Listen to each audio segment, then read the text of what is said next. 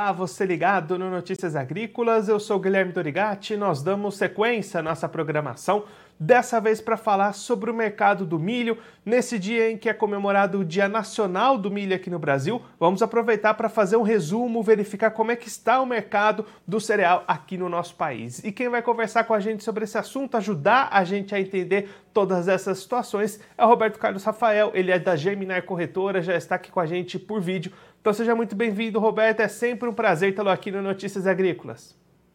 Olá, Guilherme, bom dia. Sempre um prazer também nosso estar com vocês aqui, com vocês do, Notícia Agrícola também, viu? Roberto, a gente vem acompanhando né, um momento de pressão nos preços aqui no Brasil. A gente teve muito medo de geadas na semana passada, colheita começando em algumas regiões do país. Como é que está esse momento de mercado? É um momento de pressão nos preços aqui no país? Então, Guilherme, a gente, na verdade, na, na semana passada, realmente tivemos aí, é, começando a semana retrasada ainda, né, as, as expectativas com a possibilidade de geadas. Nós aqui na corretora, a gente fazia uma análise completa também da, da questão de geadas, e a gente vinha que não tinha todos os fatores que poderiam uh, culminar. E ainda nós tínhamos aquela questão uh, uh, do, do, do, do, ciclone que se estacionou no sul do país e que acabou, na verdade, uh, fazendo com que se esparramasse e não tivéssemos grandes perdas. Felizmente, para todos os produtores, para o mercado brasileiro, não tivemos essas perdas, né? Porque senão seria mais um ano complicado aí, com algum, principalmente a região sul sofrendo com, com geadas. Mas ela não aconteceu. Né? É, o mercado, de uma certa forma, trabalhou com uma certa, uma pequena volatilidade em cima dessa informação mas logo também o mercado voltou a, a ser pressionado com a, com a, entrada de uma safrinha com grandes volumes, e aí depois nós tivemos novamente o mercado com, com alguns sinais de viés de baixa e, e o mercado uh, uh, veio para baixo um pouquinho.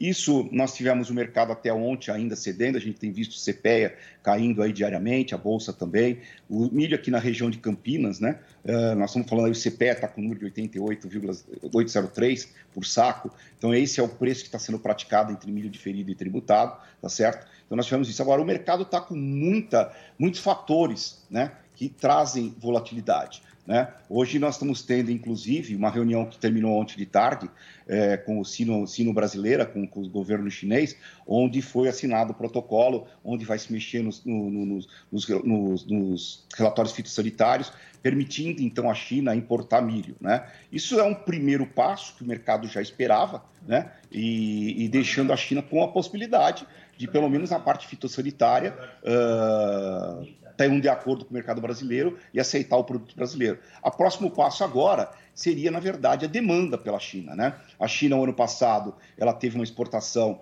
ao redor de 23 milhões de toneladas, esse ano estão, prevendo algo ao redor de 18 milhões, mas temos a questão da Ucrânia, né? que também é um, é um outro fator que tem pesado muito em todos os eh, diversas commodities uh, uh, por aí afora. Né? Então, eh, veja que hoje na, na B3 nós tivemos uma oscilação muito forte, o mercado estava em queda, e agora opera com uma alta aí de uh, eh, 1%, tá? Uh, no mercado mais curto, mercado de julho, mercados para frente estão um pouco mais, uh, com uma alta um pouco maior, uma faixa aí de, de, de 1,7% a 2% de alta, em função dessa novidade que entrou no mercado hoje, tá? Mas é, vale, vale a pena ressaltar que é, é, realmente é a assinatura de um protocolo que aceita o, a qualidade do milho brasileiro, né? Só que agora precisa ter a demanda. Então, na verdade, precisaria ter preço para poder exportar. E acho que isso ainda leva um pouquinho de tempo, mas é uma novidade para o ano aí.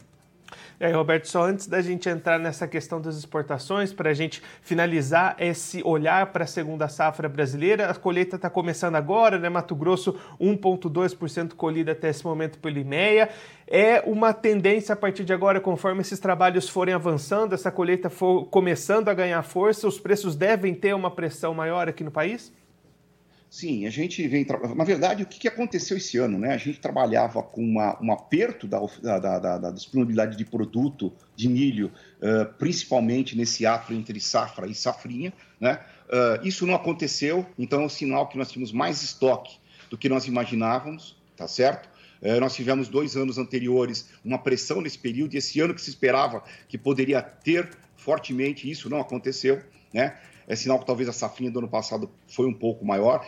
Agora nós estamos começando, como você disse, a, a, a colheita é, no Mato Grosso. Vamos ter esse ano um volume de colheita no mês de junho bem superior ao que foram nos últimos anos e principalmente em relação ao ano passado, que foi uma safra mais atrasada, né? Então, nós vamos ter realmente aí um, um volume significativo, começando por Mato Grosso, Paraná, e aí vai se acentuar. Eu acho que nós vamos ter este ano aqui o, o, o pico da colheita no mês de julho onde aí nós vamos ter todos os estados entrando, aí é Goiás, São Paulo, Minas, todos os outros estados entrando, e nós vamos ter um grande volume, e pode ser que nesse momento a gente tenha é, eventualmente algum problema de espaço em armazéns, que a gente também já vem sinalizando para isso, por conta do atraso da comercialização, uh, uh, tanto do milho como da soja, principalmente, tá certo? Mas, assim, vamos depender uh, para que os preços na verdade, sejam de, definidos pela atuação da exportação. Exportação essa que a gente acredita que, segundo semestre, vamos ter uma exportação daquilo que nós acreditamos que tem um excedente no país. Hoje, algo ao redor, ainda não se pode falar nada, porque nós temos uma safrinha ainda concluída, mas acho que algo ao redor de 35 a 40 milhões de toneladas é bem possível que o país venha exportar. É, é, na verdade, até o, o, o, a entrada da safra de verão do ano que vem, fazendo com que, na verdade, a gente tenha um, um ajustamento dos estoques, tirando esses excedentes para uma exportação que certamente o mundo vai precisar em função, até infelizmente, dessa situação aí com a Ucrânia. Dentro dessa questão das exportações, Roberto, da, numa das últimas conversas que a gente teve, a gente já tinha destacado nesse essa demanda deixada pela Ucrânia chegando aqui um pouquinho no Brasil, as exportações de abril sendo maiores do que costumeiramente são nesse período, e as de maio também estão bastante elevadas, né? Também vem nessa esteira. Vem nessa esteira, maio acabou de sair as informações uh, uh, ontem do, do, do, Ministério da, da, da, da, do Governo, né, do Ministério da, da Indústria e Comércio, das exportações de milho. Maio já está com 800 mil toneladas já exportadas, né? E nós temos ainda navios no line-up chegando milho para retirar milho. A gente acredita que esse volume que saiu aí do mês de março e abril e maio e, e, foi em, em, função da questão da Ucrânia, evidentemente, né? É, foi aquela demanda que o mercado estimou algo ao redor de 2 milhões e meio de toneladas. Deve se confirmar isso, viu, Guilherme? E aí, na sequência, a gente já entra no, na exportação do milho de safrinha. E aí, Roberto, essa, essa questão da China que você comentou aqui com a gente, essa novidade, né? Era uma questão é, já especulada há bastante tempo, esperada que essas liberações da exportação do milho brasileiro para a China acontecesse. A partir dessa definição de hoje, você acha que demanda ainda bastante tempo para essa exportação começar a sair para a China? É uma coisa de curto prazo? Como é que você verifica os próximos passos desse caminho para o milho brasileiro chegar na China? Olha, eu acho que ainda é, é, é, a gente vai ter que ver o próximo passo aí, que é, é tudo bem, está tudo assinado, está tudo ok, isso tem aí um, um, um, um período ainda para ser consolidado, né? E, e aí depois a gente precisa ver a chegada da demanda da China. Né? Então, isso acho que é uma questão de mercado, vai depender do preço do milho nível mundial, Brasil, né? como a gente vai ter um, excedente muito grande e uma oferta, eh, inclusive nós estamos com um certo atraso na exportação, na comercialização da exportação desse ano, ah, eu acredito que é, nesse segundo semestre certamente vamos ter uh, alguns volumes que devem ir para a China. Lembrando que a China deve importar menos milho, que é o que eles estão sinalizando para o mundo. Então aí, Roberto, mesmo com essa pressão que a gente comentou, né, de safrinha grande, de produção chegando agora nesse segundo semestre, esse novo componente pode ajudar os preços a continuarem é, altos, não cair muito com essa pressão de chegada de safra? Sim, eu acho que eles vão. Na verdade, o preço vai ser é, é, é balizado né, pela exportação, que é balizado, por sua vez, na questão de, de Chicago, né, da CME Group. É, vai depender muito ainda também, nós temos a safra americana em curso, de como que ela vai se comportar. Os preços de Chicago, aparentemente, eles estão altos, mas a, a safra americana não pode ter nenhum problema. Se ela tiver, esses preços até pod, podem subir, mas é, se for uma safra normal, que não tenha nenhum percalço, não tenha nenhum problema de quebra, eu acho que esses preços estão altos, mas é isso ninguém, ninguém tem a bola de cristal agora para definir, né? Então, é, vamos depender desse mercado americano para definir o preço dos nossos portos, que vão, vão ser é, de acordo com uma demanda mundial, que deve acontecer, aquela que nós já tínhamos, e agora entra aí também esse fator China, que também vai ter que disputar aí com, com os outros países um, a entrada no mercado brasileiro. Então, Roberto, nesse Dia Nacional do Milho, o produtor brasileiro ganhou uma boa notícia, ganhou um presente aí com essa assinatura desse acordo, o primeiro passo para essa exportação do milho brasileiro para a China.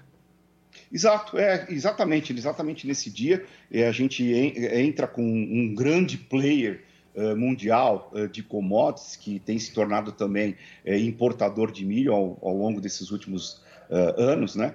Uh, no passado era exportador, inclusive, mas ao longo dos últimos anos eles, eles têm importado milho e se acentuaram, na verdade, a demanda uh, o ano passado, saindo aí de uma média de 7 milhões de toneladas para o ano passado, cheguei em algo ao redor de 23, 24 milhões de toneladas.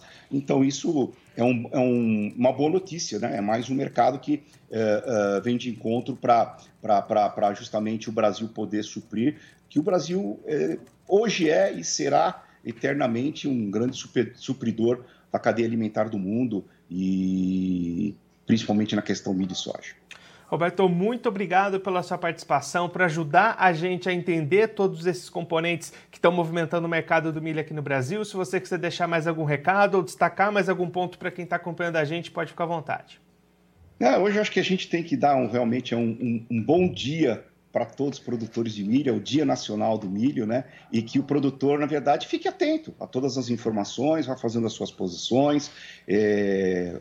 Lembrando que, é lógico, o produtor tem sempre uma questão de fluxo de caixa para cumprir também, mas tem que acompanhar o mercado e, e, e, avaliar todas as informações. E agora tem essa questão da China, em que momento que vai sair o primeiro navio é, que vamos ver algum, algum negócio já sendo gerado com esse mercado chinês.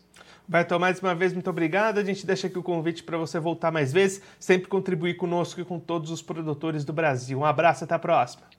Até a próxima, Guilherme. Muito obrigado, viu? Um abraço Esse... a todos do Notícia Agrícola.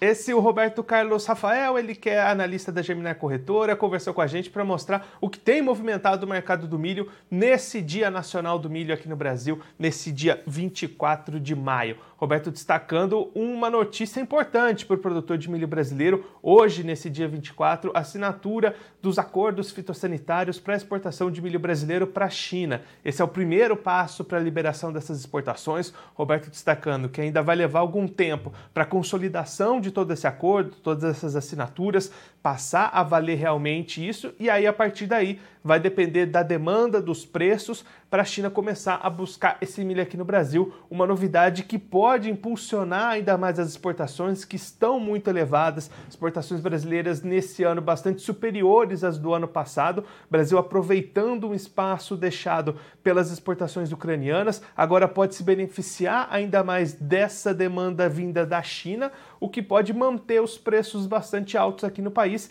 mesmo com perspectivas muito positivas para a segunda safra brasileira, safrinha que está começando a ser colhida no Mato Grosso, deve se estender esses trabalhos de colheita nos próximos meses, ter picos aí entre junho e julho, todos os estados colhendo, muita oferta chegando, mas com muita perspectiva de demanda, principalmente na exportação. Então, um cenário bastante positivo para o produtor brasileiro que ganhou esse presente, essa boa notícia, para comemorar o Dia Nacional do Milho nesse dia 24 de maio.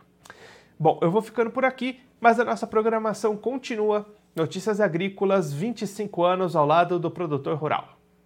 Participe das nossas mídias sociais no Facebook Notícias Agrícolas, no Instagram arroba Notícias Agrícolas e em nosso Twitter arroba Noteagri. E para assistir todos os vídeos, se inscreva no YouTube, na Twitch, no Notícias Agrícolas Oficial.